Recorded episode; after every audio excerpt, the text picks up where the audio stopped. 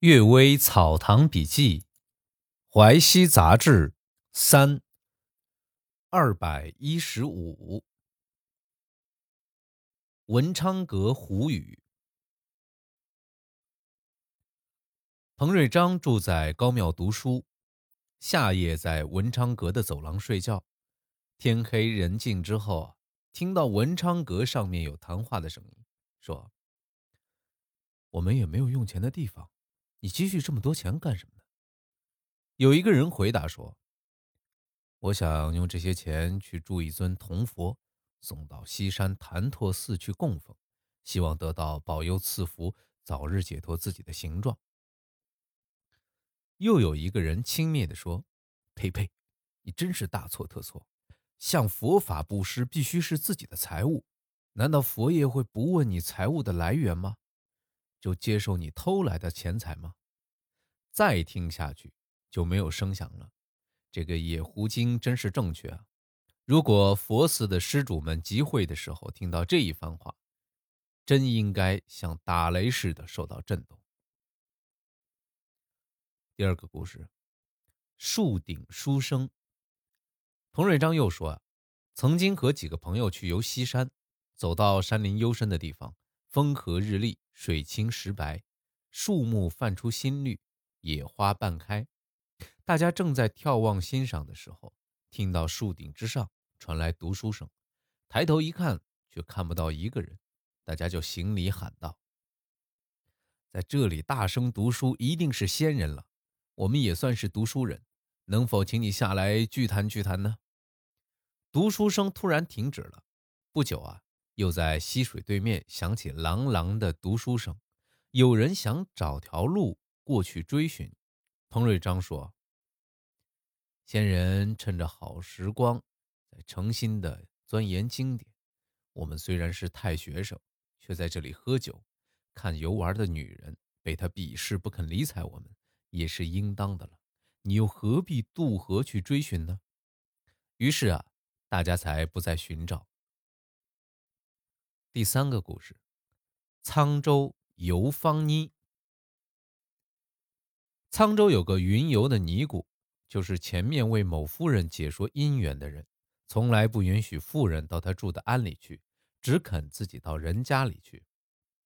即使贫苦的人家只能供奉他粗糙的食物，他也高高兴兴的去。他不劝妇女布施，只劝妇女保留行善的心意，做善事。外祖父张雪峰老先生家中有一个姓范的女仆，布施给尼姑一匹布。尼姑何时感谢，把布放在桌子上一会儿，仍然把这匹布交还给这个女仆，说：“施主的功德，佛已经记住了。既然这匹布你已经布施给我，就是我的布匹。今天已经是九月，刚刚看到您的婆婆还穿着单衣。”我把这匹布送给您，请您给婆婆做一件棉衣好吗？女仆听完这句话，狼狈的讲不出一句话，只是面红耳赤，满头大汗。姚恩公说：“这个尼姑体会佛法十分深刻，可惜妇女们讲过许多关于这尼姑的故事，竟然没有一个人说得出她的姓名。”知而后道。太夫人的奶妈廖老太说：“四月二十八日是沧州射日赛会，妇女们都去进香，人很拥挤。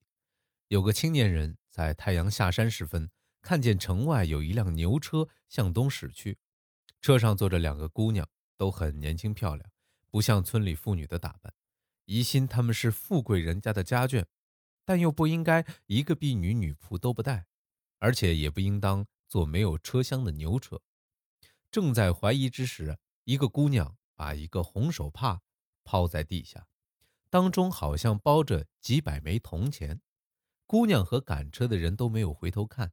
青年平日老实厚道，恐怕人家日后追寻引出是非，就不敢捡那个红手帕包。青年回家之后告诉母亲，他母亲骂他太过痴呆。过了半年啊，邻村有个青年被两只狐精迷惑，生重病死了。有人了解到事情的始末，就说：“狐精正是利用别人捡手帕包，他在利用讨回手帕包的机会，相互调情结合呀。青年的母亲听了，恍然大悟地说：“我这才知道，说痴呆的人并不真的痴呆，说不痴呆的人才是真的痴呆啊。”报应快。有个人把奴仆的女儿收为侍妾，奴仆不愿意，但也没有办法。这个人属奇疾，也有主人。侍妾后来生了女儿，长到十四五岁，主人听说这姑娘美丽，就收为侍妾。这人啊，心里不愿意，也没有什么办法，只有长叹地说：“不生这个女儿，就没有这件事儿。”他的妻子说：“不收奴仆女儿做侍妾，自然不会生下这个女儿了。”这个人沉默下来，茫茫然不知所措。又有一个亲戚的女儿。经常诋毁他嫂子，是嫂子老挨骂，无法好好生活。等到这女儿出嫁之后，也常常被小姑子诋毁，像他嫂子一样，常挨骂。这女儿回娘家，对嫂子流着泪说：“今天才知道做媳妇儿的艰难呐！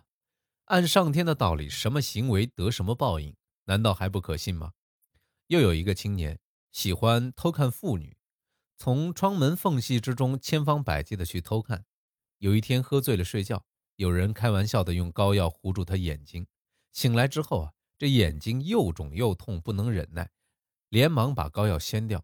没想到把眉毛和睫毛都拔光了，而且涂在眼上的原来是青年收藏的促进性欲的药物，药性十分猛烈，眼睛受到药性的熏烤烘托，竟然因此渐渐失明。又有一个人喜欢整人。来来去去搬弄是非，能够使很亲密的朋友都变成冰炭不相容的关系。有一天夜晚喝酒过后口渴，他就饮了杯冷茶，茶杯里先前刚掉进一只蝎子，在他饮茶之时，猛然间蛰了一下他的舌头，溃烂成疮。虽然不伤害性命，但舌头变得粗短僵硬，说话不再像以前那么灵敏了。这也仿佛是冥冥之中有人指使，而不是偶然的。造物既机巧。我去世的老师陈文勤公说，他有一位同乡，不必说这同乡的姓名，平生也没有什么大的错误罪过，只是凡事都想把有利的归自己，有害的给别人，这就是他的本性。有一年，他北上参加会试，和几个朋友到旅社住宿，大雨倾盆而下，房屋都漏水了。刚开始漏水时。只有北墙有几尺阔的地方没有漏水痕迹。这个人突然自称感冒风寒，挑了北墙下的床，蒙着被子发汗。大家知道他在装病，但又没有理由让他移到别处。雨越来越大，大家坐在屋里啊，就像露天一样被雨漏淋滴。只有这个人呼呼大睡。不一会儿，北墙倒塌，大家没有睡觉，都赶快跑出去。而这个人呢？刚好压在墙下面，头破血流，一条腿、一只手臂都被压断了，被人抬回家去。这真可以给心思机巧的人以警告。我因而想到仆人于露，性格很狡猾，跟从我到乌鲁木齐的时候，有一天起早赶路，满天都是阴云。于露估计天要下雨，就把自己的衣服放在车厢底下，把我的衣服盖在上面。走了十几里啊，居然天放晴了，但车子却陷在泥潭里，水从车底渗入，余路的衣服反倒都湿了。这两件事儿都是类似的，机巧狡猾的人是上天所讨厌的呀。感谢各位收听今天的《阅微草堂笔记》，晚安。